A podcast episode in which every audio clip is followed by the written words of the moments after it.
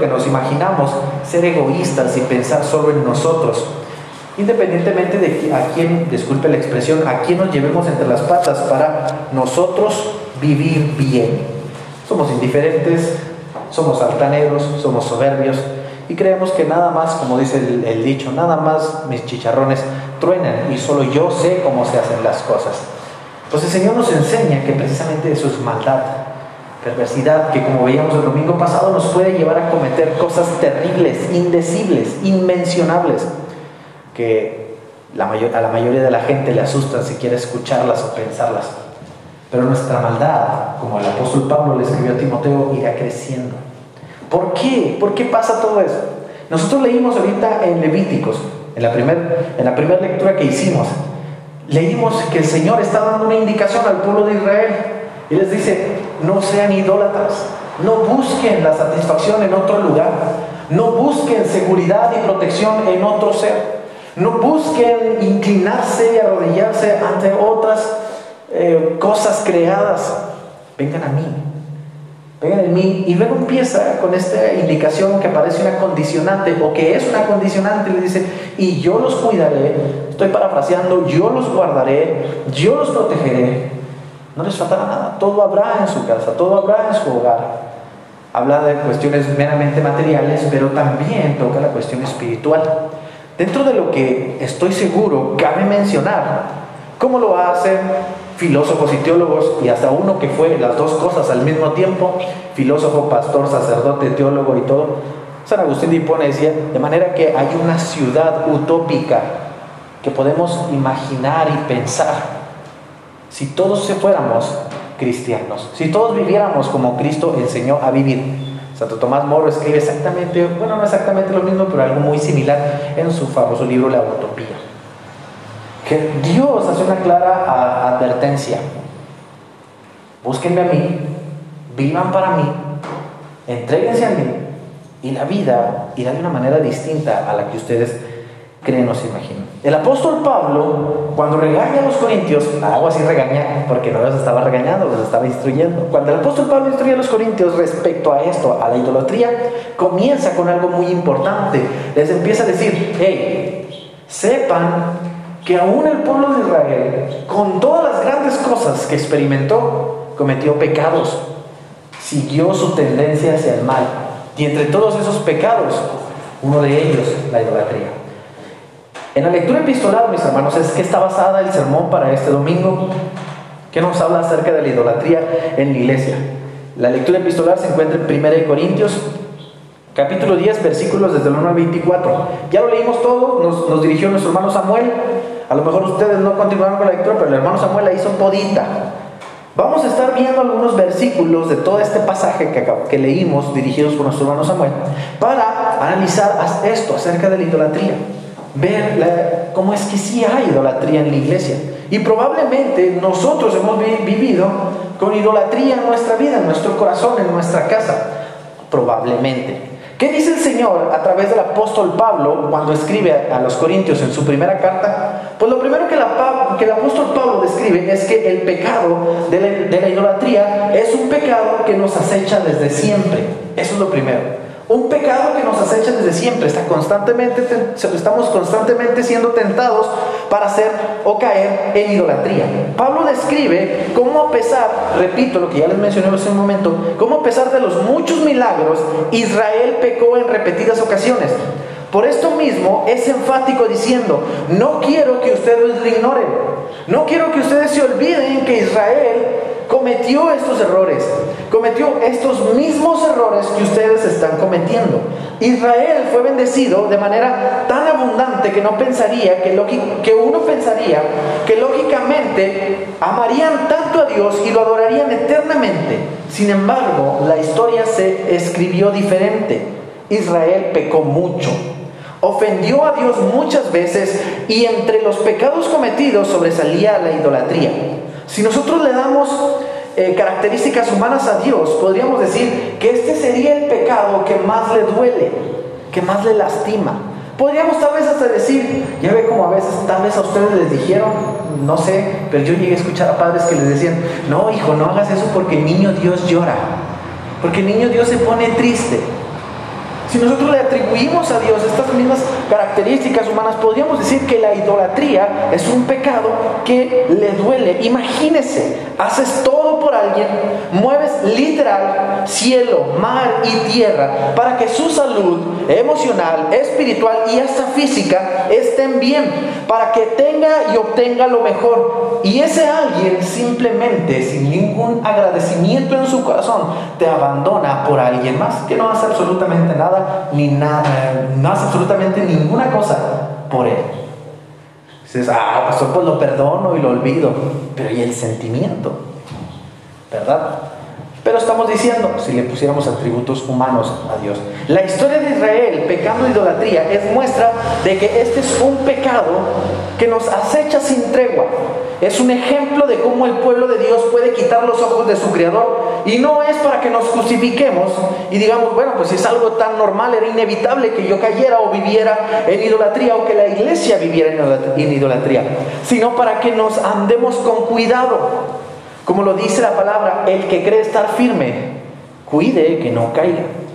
Puede o no estar usted, hermano, de acuerdo conmigo, pero creo firmemente que la idolatría es la tentación más recurrente del diablo. El enemigo busca que, quitemos del centro de nuestra vida a Dios, que lo que hagamos lo hagamos para alguien más o para nosotros mismos. Quitemos de la ecuación a Dios y solo eh, hagamos actos o tengamos pensamientos o tomemos decisiones basados en lo que a mí me satisface o en lo que satisface a alguien más, poniendo en el centro de nuestra vida, de nuestras decisiones, de nuestros pensamientos, de nuestros actos, un ídolo. Porque precisamente esto es idolatría. ¿Qué es lo que está diciendo Dios al pueblo de Israel en Levítico? Si yo soy su Dios, confíen en mí. Tengan toda la seguridad puesta en mí. Tengan toda su confianza puesta en mí. Sepan que de mí dependen. Y que su vida está plena si están pues vamos a decirlo así, de mi lado. Pero nosotros nos olvidamos por completo de eso. Y, contrario a esto, nuestra vida está completamente dependiente a otras cosas. La mamá, el hermano, el papá, el novio, el esposo, el trabajo, el auto, el estudio, el título, no sé, infinidad de cosas que podemos decir, de esto dependo, sin eso no vivo.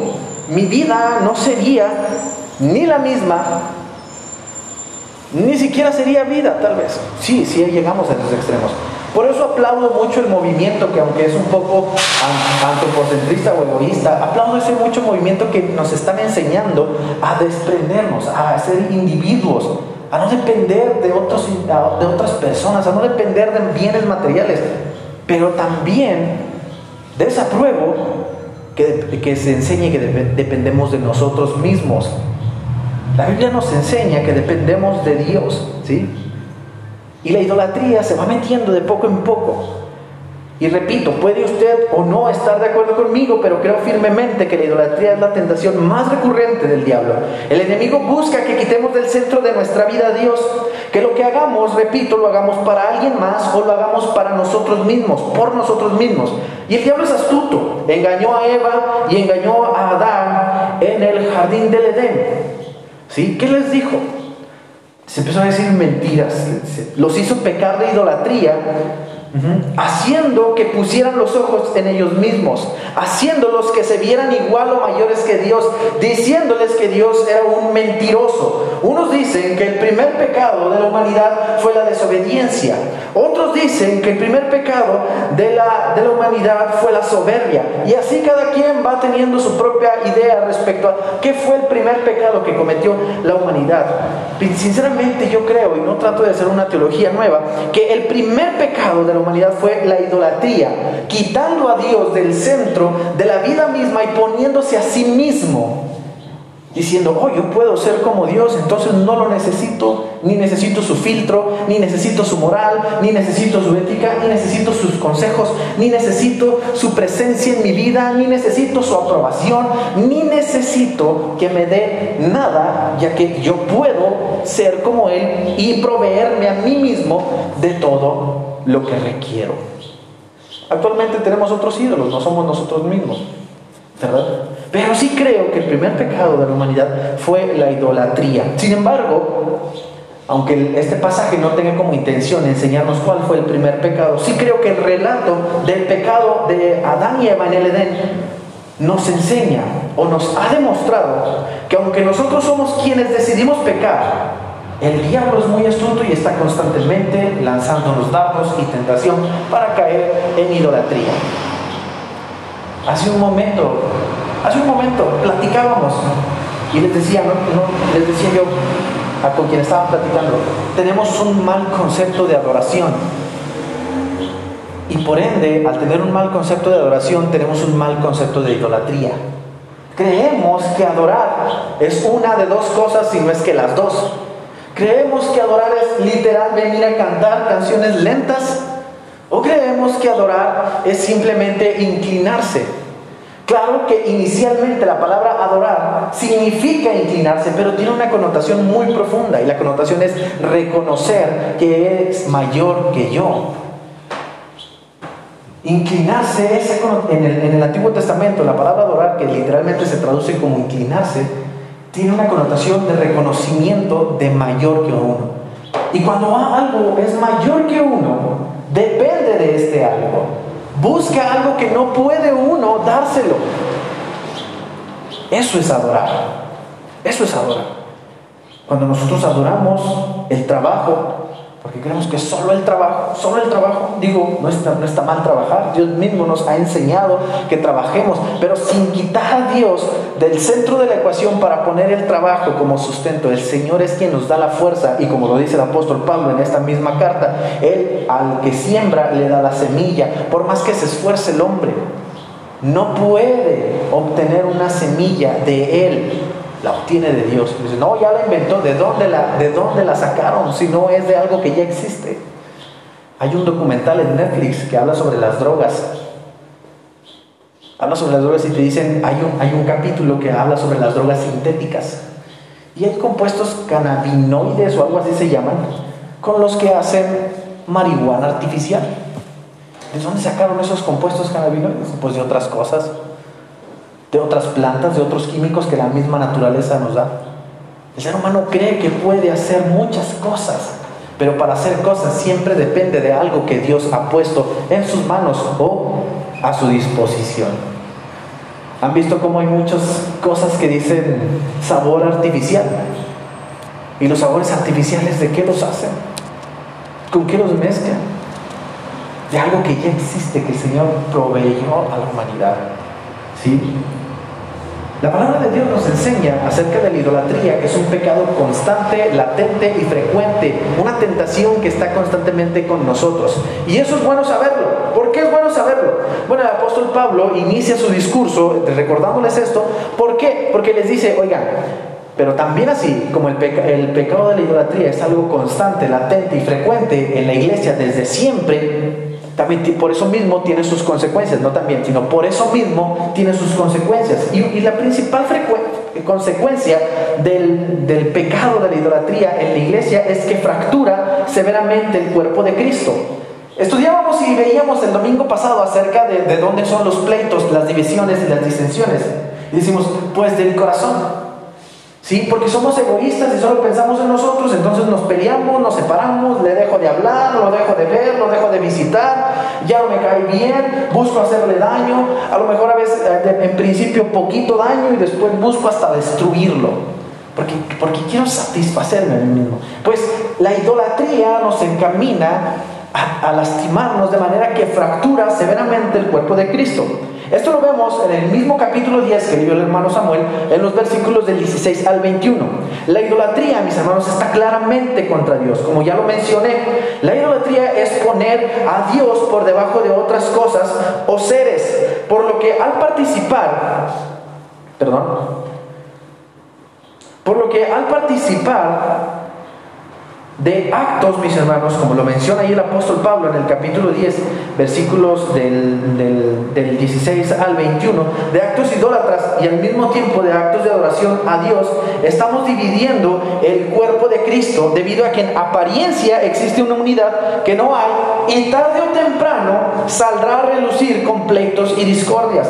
¿Cuántas iglesias no se han separado, dividido, fundado nuevas denominaciones con la idea ególatra o soberbia de que la nueva iglesia es más santa o mejor o más acorde a la palabra de Dios? Porque, porque, se salió de Asambleas de Dios, porque Nazareno se salió de la Iglesia Metodista, porque Asambleas de Dios se salió de la Iglesia Metodista con, y así un montón de denominaciones. Porque hay grupos cristianos que simplemente un día decidieron esa iglesia no me gusta. Porque fuimos idólatras. Empezamos a adorar el literalismo de la Biblia y dejamos de lado el amor de Dios. Empezamos a adorar el mensaje o la manera de predicar de, cierto, de cierta persona y dejamos de lado el amor y el evangelio de Dios. Y cuando, y cuando esta persona se va de la iglesia decimos, yo me voy con él. Y fundamos una nueva denominación. la idolatría, mis hermanos, comienza una división que tarde o temprano va a cobrar factura. Y bueno, fuera que a veces que solamente se separaran y ya pero comienzan un pleito y empiezan a decir, aquellos de allá no siguieron la visión. Estoy poniendo solo un ejemplo basado en lo que dice capítulo 10, versículos del 16 al 21 en Primera de Corintios, cuando el apóstol Pablo les dice, es que si ustedes participan de la comunión, de la copa del Señor y participan de lo ofrecido a los demonios, que lo hacen los gentiles, lo que están haciendo es que están haciendo una grieta en el cuerpo de Dios. ¿A qué me refiero? ¿O por qué, dice, por, qué dice esto? Bueno, el apóstol Pablo habla de ofrendas físicas, visibles, literales, pero, no se podría pero se podría alegorizar un poco este pasaje para aplicarlo a toda ofrenda que nosotros realizamos. Lo que ofrecemos para gloria de Dios y las ofrendas que otros realizan Podemos entender además que las ofrendas no se limitan al templo, sino lo que hacemos en casa que glorifica a Dios, lo que hacemos en el trabajo que glorifica a Dios, lo que hacemos en la cuadra que glorifica a Dios. Es una ofrenda para Dios. De este modo, también hay ofrendas y sacrificios para los ídolos. Por ejemplo, hay quienes sacrifican a su familia por el ídolo del dinero. Hay quienes sacrifican su devocional diario por el ídolo de las redes sociales. Hay quienes sacrifican su honestidad o integridad como persona por el ídolo del dinero o de un puesto donde trabaja. Y al mismo tiempo vienen y ofrecen sacrificio de alabanza a Dios y participan de la copa de la cena del Señor sin reconocer o entender que este acto está formando una fractura, una grieta en el cuerpo Cristo que más temprano que tarde va a cobrar factura, va a dividir a la iglesia de Cristo. Por ejemplo, los cientos de miles de denominaciones que hay en todo el mundo. Hace no, no más de 600 años, 518 años más o menos, hace 500, bueno, estoy omitiendo algunas cosas, podríamos decir que hace unos 700, 800 años, la iglesia era una sola, desde 700, 800 años para acá. La iglesia, decimos, es una sola porque todos amamos a Cristo, pero todos tenemos un montón de divisiones. La iglesia llegaba a un acuerdo y por amor a Dios decía, es esto. Y seguían el camino santo del Señor. Ahora no podemos.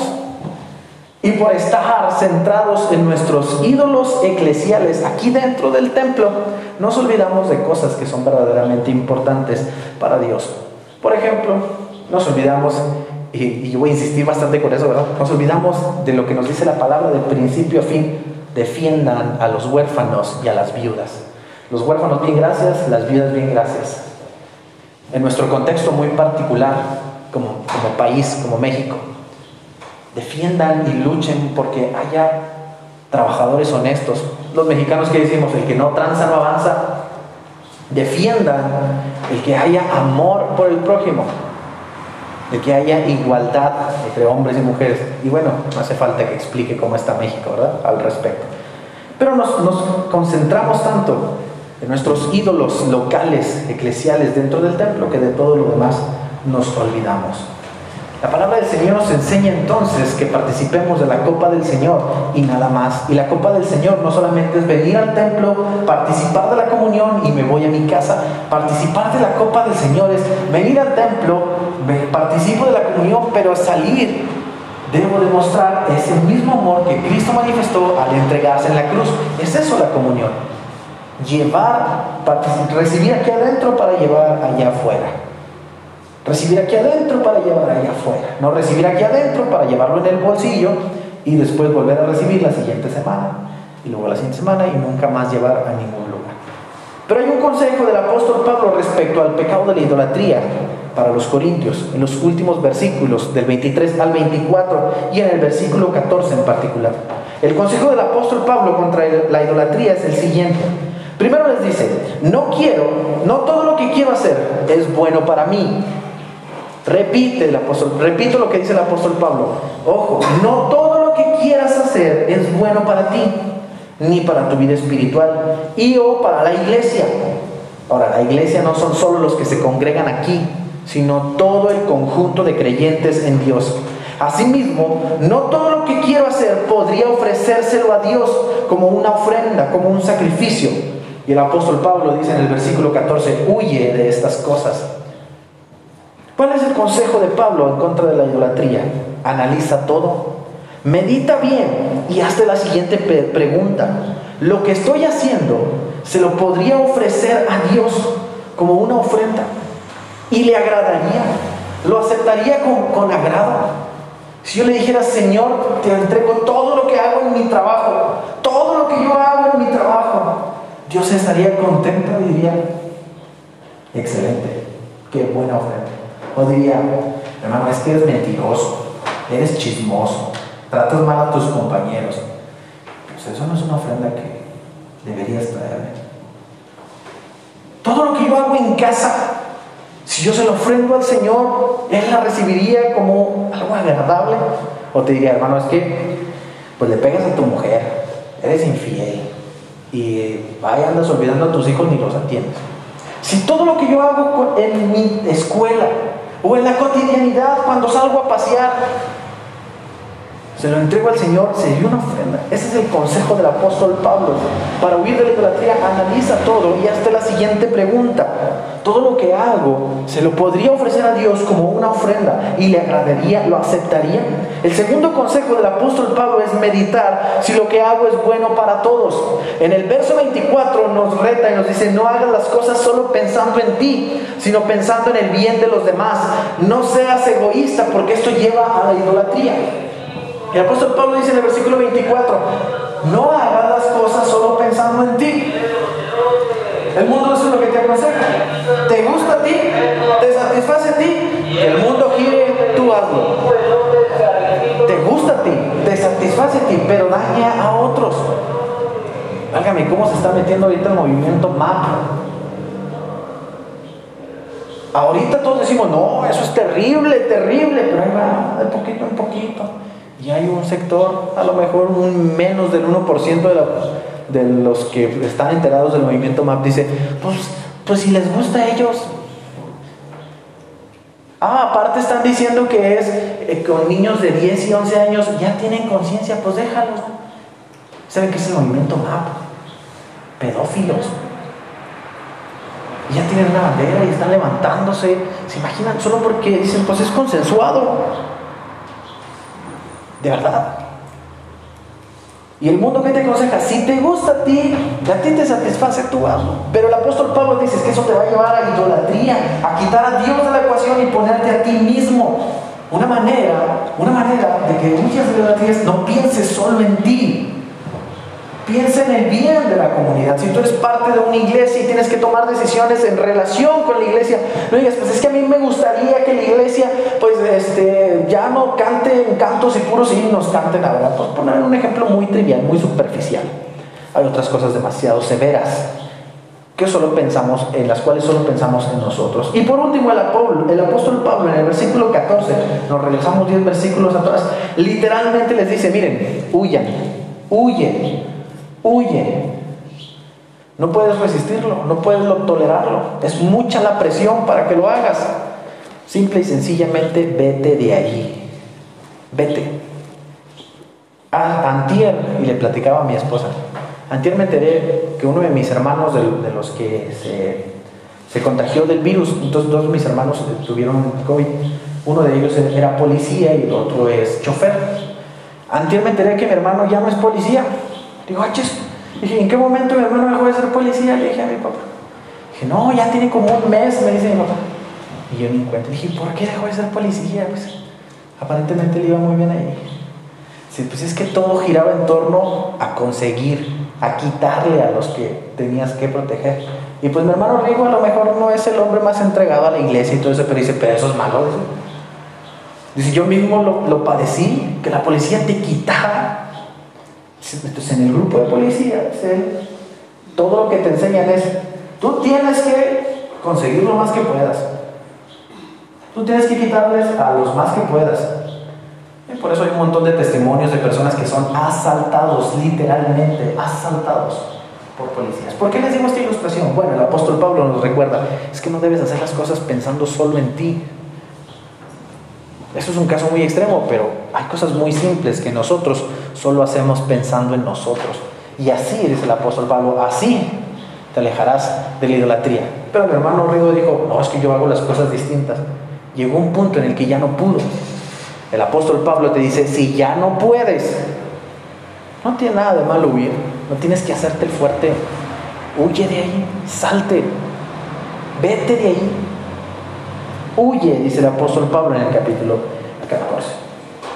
Pues bien, mis hermanos, esto, este es el sermón para este domingo y quiero recordarles algo bien importante. La idolatría no es, como mal, mal, mal conceptuamos a veces, tener a una imagen ahí en casa, nada más. La idolatría no es arrodillarse nada más frente a cosas que tenemos ahí construidas de barro, de yeso, de madera, de papel. La idolatría se ha inmiscuido de una manera más sutil y no porque nosotros no tenemos imágenes, no porque nosotros no tenemos un Cristo de yeso, no porque nosotros no tenemos cosas de oro medallitas o cosas así, no, no, deja, no quiere decir que por eso ya no somos idólatras. Debemos analizarnos más cuidadosamente, porque tal vez nuestros ídolos no son Cristos de yeso, tal vez nuestros ídolos no son dioses de otras religiones, tal vez nuestros ídolos no son medallitas o crucifijos, pero tal vez nuestro ídolo es el trabajo, tal vez nuestro ídolo es mi propia satisfacción Tal vez mi ídolo es mi escuela, o tal vez mi ídolo son las redes sociales que no me permiten hacer nada productivo para nadie más, ni para mí mismo, sino solamente estar ahí. Tal vez mi ídolo es un videojuego en particular, tal vez mi ídolo es alguna marca o algún producto del que soy bien fan y que gasto todo lo que obtengo ahí para adquirirlo. No lo sé. Tal vez mi ídolo es algún vicio que me me impide pensar en mi familia o, me impide trabajar para salir de, ese, no lo sé. Cada uno sí nos conocemos a nosotros mismos y el Señor nos dice, escuchen el consejo del apóstol Pablo, cambia tu manera de pensar. No solamente hagas las cosas porque crees que te gustan, porque aunque todo te guste, no todo te conviene, debes de pensar todo lo de alrededor. No solamente hagas las cosas pensando en ti, Haz las cosas pensando en todos los demás. Y sabes que, si ya sabes que algo definitivamente es malo, ya lo identificaste como malo, pero no puedes contra eso, huye de ahí, escápate, corre, se vale. No es de cobardes huir. Con eso termino, mis hermanos, y los invito a que nos pongamos en pie para hacer oración.